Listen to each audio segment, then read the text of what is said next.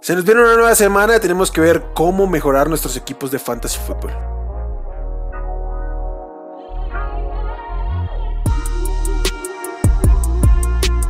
Esto es el podcast de Hablemos de Fantasy Fútbol. Toda la información que necesitas para dominar tu liga de fantasy.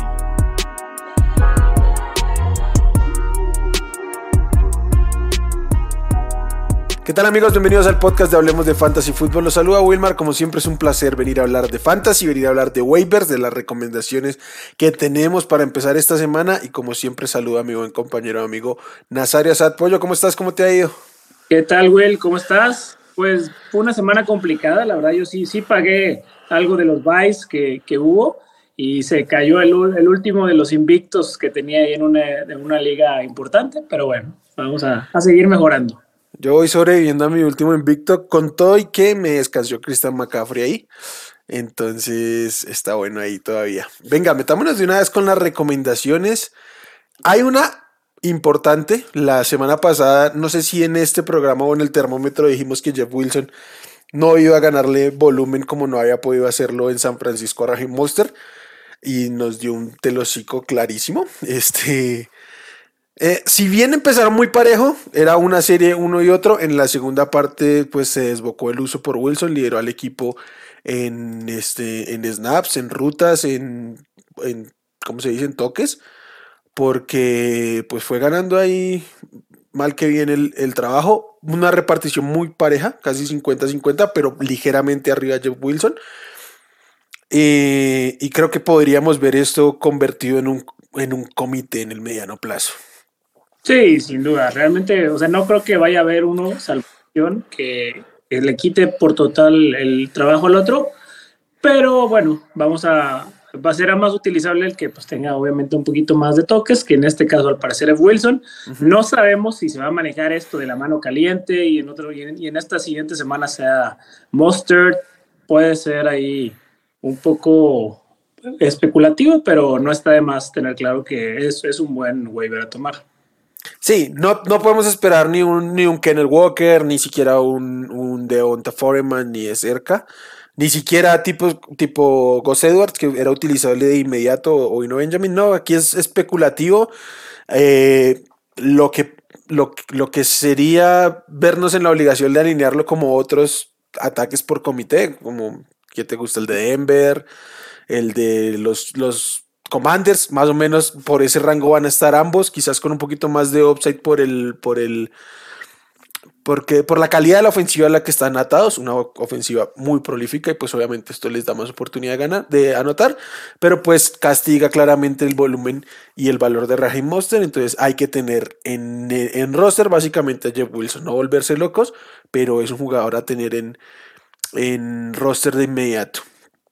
Otro que pues por ahí ha venido ganando toques, sin embargo es que hay un tema, es que así como su titular no es nada efectivo, él tampoco, Rashad White, este running back de los, de los Tampa Bay Buccaneers. El tema es que esta semana eh, casi empató en acarreos a, a Fournette, 9, 9, contra 8 en favor de Fournette, en target sí pues es clara la ventaja de, de Lenny. Eh, pero bueno, es el peor ataque terrestre de la liga. De la historia. de la historia de que ya es. Uf, no creo que queramos meternos con el suplente del peor ataque terrestre de la bolera. Sí, pero igual lo mismo, creo que es, o sea, es más por el tema de lo que hay disponible en este momento en, en waivers, que si quieres especular con un backup, pues tenerlo ahí no es de ninguna manera utilizable desde ya Rashad White. Yo difícilmente gastaría una, una prioridad alta en waivers por él, porque no, vale la pena perderla si, si, es que si la guardan, ni mucho menos Fab. Entonces, pues como por tenerlo ahí, como básicamente casi cualquier backup de la liga. Pero pues sí que hay que aclarar, eh, o sea, destacar que va ganando volumen de cierta manera. Hay otro running back aquí en lista que pues no ha jugado porque estamos grabando previo al Monday Night, que es Gus Edwards. Uh, esta semana no va a jugar. Hay wow. que checar, hay que checar que lo hayan soltado por ahí y tenerlo en la mira. Obviamente tiene mucha menos disponibilidad, pero habría que darle prioridad si es que está disponible eh, para, para, buscarlo, si es que alguien lo soltó por el tema de su lesión y de... Y de, no, pues que no es un running back de mucho renombre como para decir está lesionado, me lo guardo, pues puede que alguien lo haya soltado por ahí. Sí, sin duda, y al del día, pues es este target Baltimore que, el que está sano suele, suele producir, entonces no está mal. De acuerdo. Eh, wide receivers. Wide receivers, otra vez el nombre de Wendell Robinson, que aún tiene muchísima disponibilidad y es porque su progresión sigue siendo paulatina y pues porque viene de Bywick. Seguramente, pues mm, algunos lo habrán soltado para tomar un kicker o alguna cosa en algún momento. Es entendible. Pero sigue siendo la opción 1 aérea. Bueno, la opción 1 del, del del cuerpo de receptores de un equipo, en este caso de los Giants, y eso pues básicamente en eso se ha sustentado su valor y en que gracias a ello pues va a seguir ganando volumen con el pasar de las semanas. Sí, sin duda, y se le han ido cayendo las opciones a Daniel Jones, ya, ya no está tampoco Bellinger, entonces pues la, la verdad está, está muy bien. Sí, y bueno, la semana ah, pasada, no esta que acaba de suceder, sino la anterior, el que lideró el equipo en target fue Darius Slayton, cuando Al Robinson tuvo apenas tres targets y pues no se vio nada vistoso. También creo que Slayton en ligas profundas es opción a, tenerla ahí en la mira porque creo que se van a estar disputando poco más parejo el tema del volumen. A mí me sigue pareciendo mejor opción Wandal Robinson porque creo que hemos visto a lo largo de su carrera Darius Slayton ya ese es como su tope, no vamos a ver mucho más de él. De Wandal, pues sí que hay una oportunidad de, crecer y, lo van a estar usando de, pues de maneras más creativas. Además, el calendario que se viene en estos, estas semanas justas para los, para los Giants, al menos estas dos semanas contra Houston y Detroit es interesante. Por ahí contra Dallas se les puede complicar, pero luego vuelve y, y, y es cómodo para los receptores. Entonces, creo que ambos pueden estar en la mira. Otro consentido de la casa desde el año anterior que hasta ahora está despegando tras la salida de Robbie Anderson, que por cierto ha sido un desastre en Carolina y espero que quienes eh, hayan cometido el error de levantarlo por delante de Rondal Moore pues hayan aprendido el error. Pero en este caso Charles Marshall Jr., eh, wide receiver de Carolina, eh, esta semana corrió y tuvo tantos targets como DJ Moore, además anotó sí en tiempo basura, pero ah, cuentan exactamente lo mismo. Sí, no, ya, ya, ya le tocaba, ya necesitábamos esta explosión realmente de, de Terrence Marshall. Y pues realmente es que el tema, sobre todo en Carolina, es una volatilidad pues interesante porque ya vimos que, bueno, lo de DJ Moore no se pudo sostener esta semana, no tuvo la producción que, que queríamos, incluso pues hubo cambio de coreback a medio partido. Sí. Eh, va a comenzar otra vez PJ Walker el jueves contra los Falcons, pero bueno, pues con la misma vuelve a entrar Baker y Baker pues tuvo sus ojos puestos en Terrence Marshall, entonces no, no estaría de más tenerlo por ahí.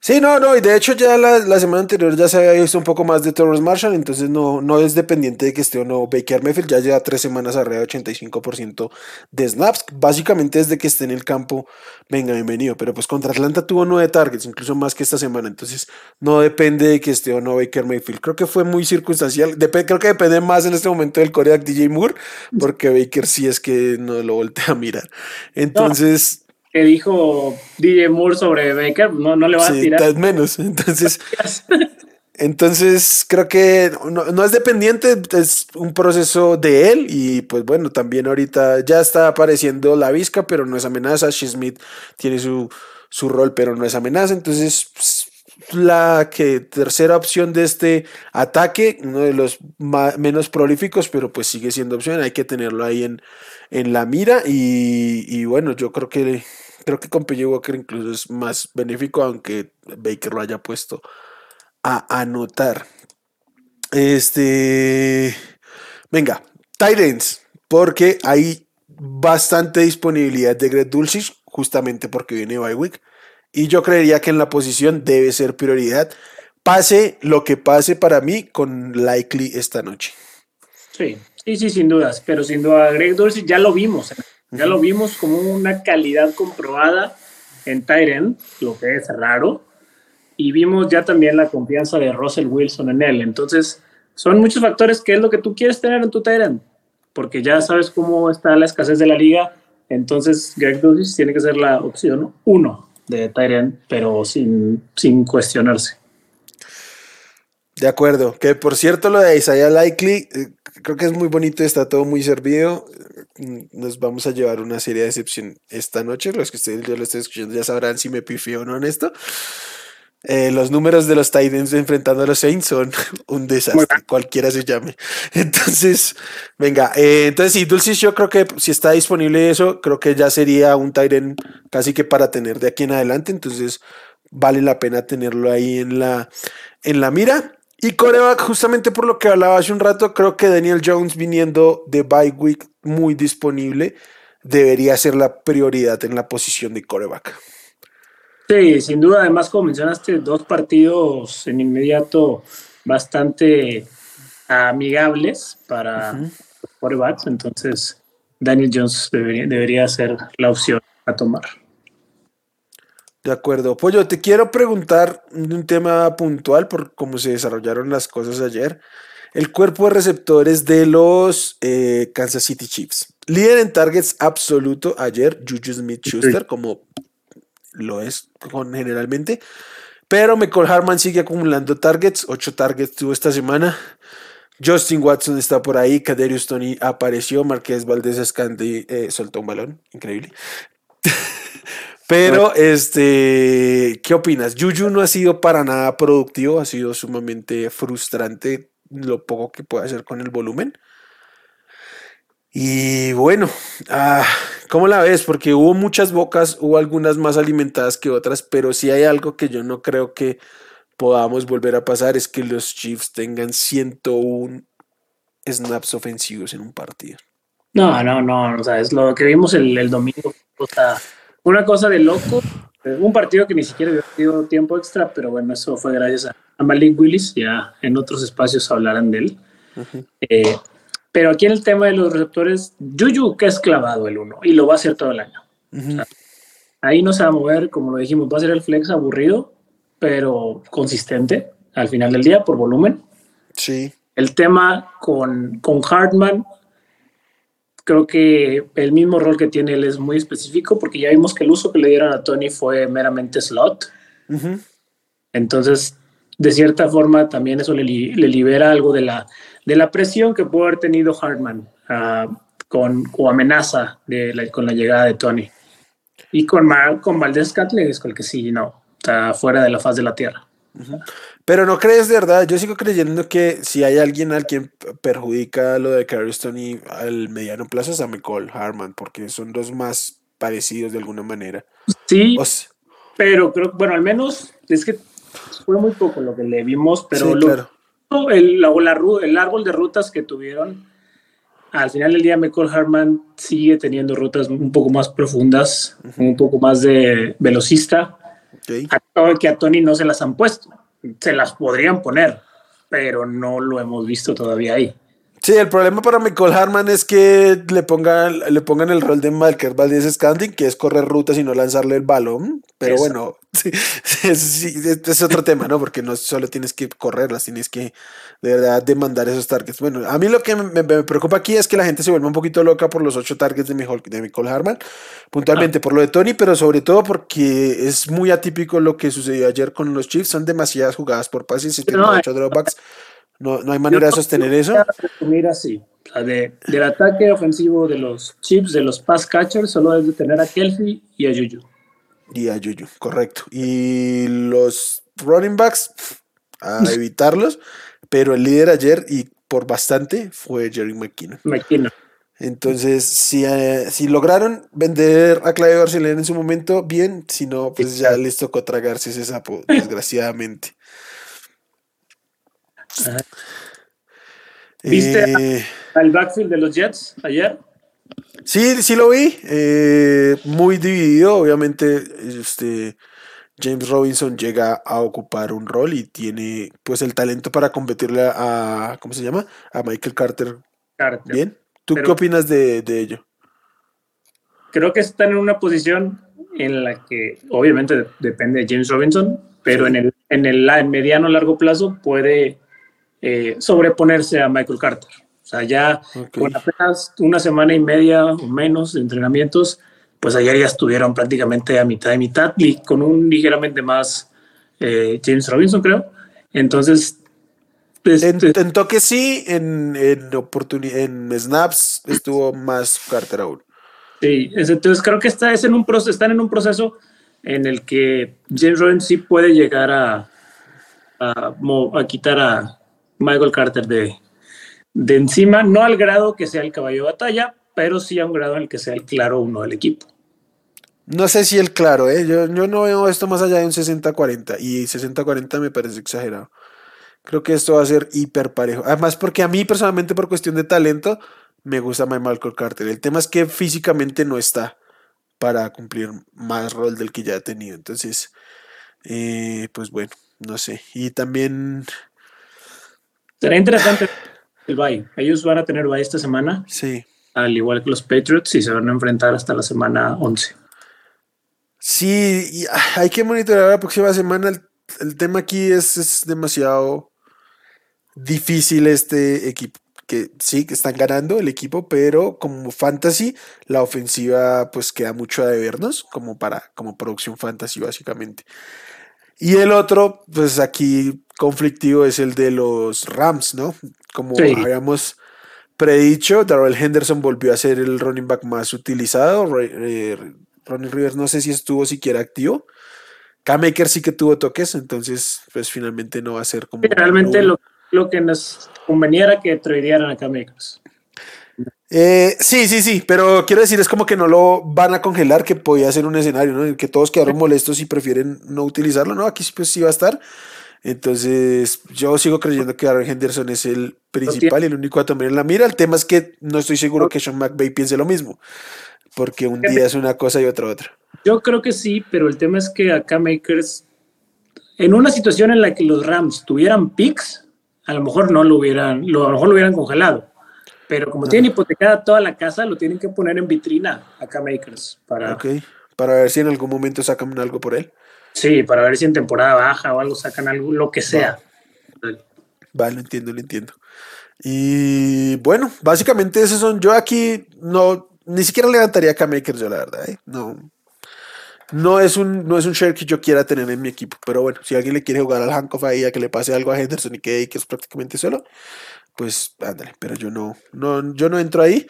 Ya hubo gente cargando a K-Makers tres semanas esperando a que lo tradearan y eso no, salió bien. Entonces, pues ahora cargarlo esperando que lo utilicen o que el otro se lesione, pues vamos. Eh, venga, apoyo. Qué gusto, como siempre, venir a hablar de waivers y de fantasy fútbol.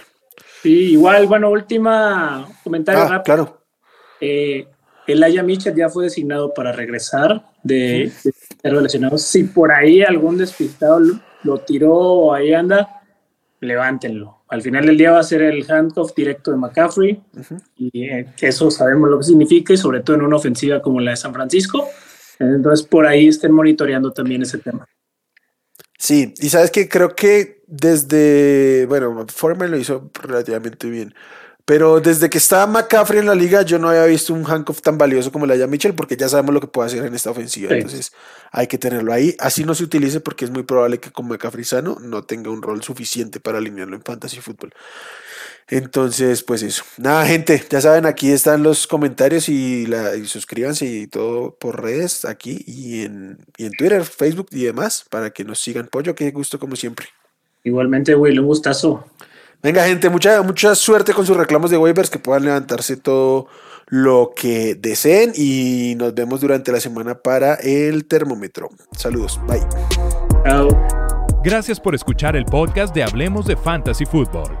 Para más, no olvides seguirnos en redes sociales y visitar hablemosdefutbol.com.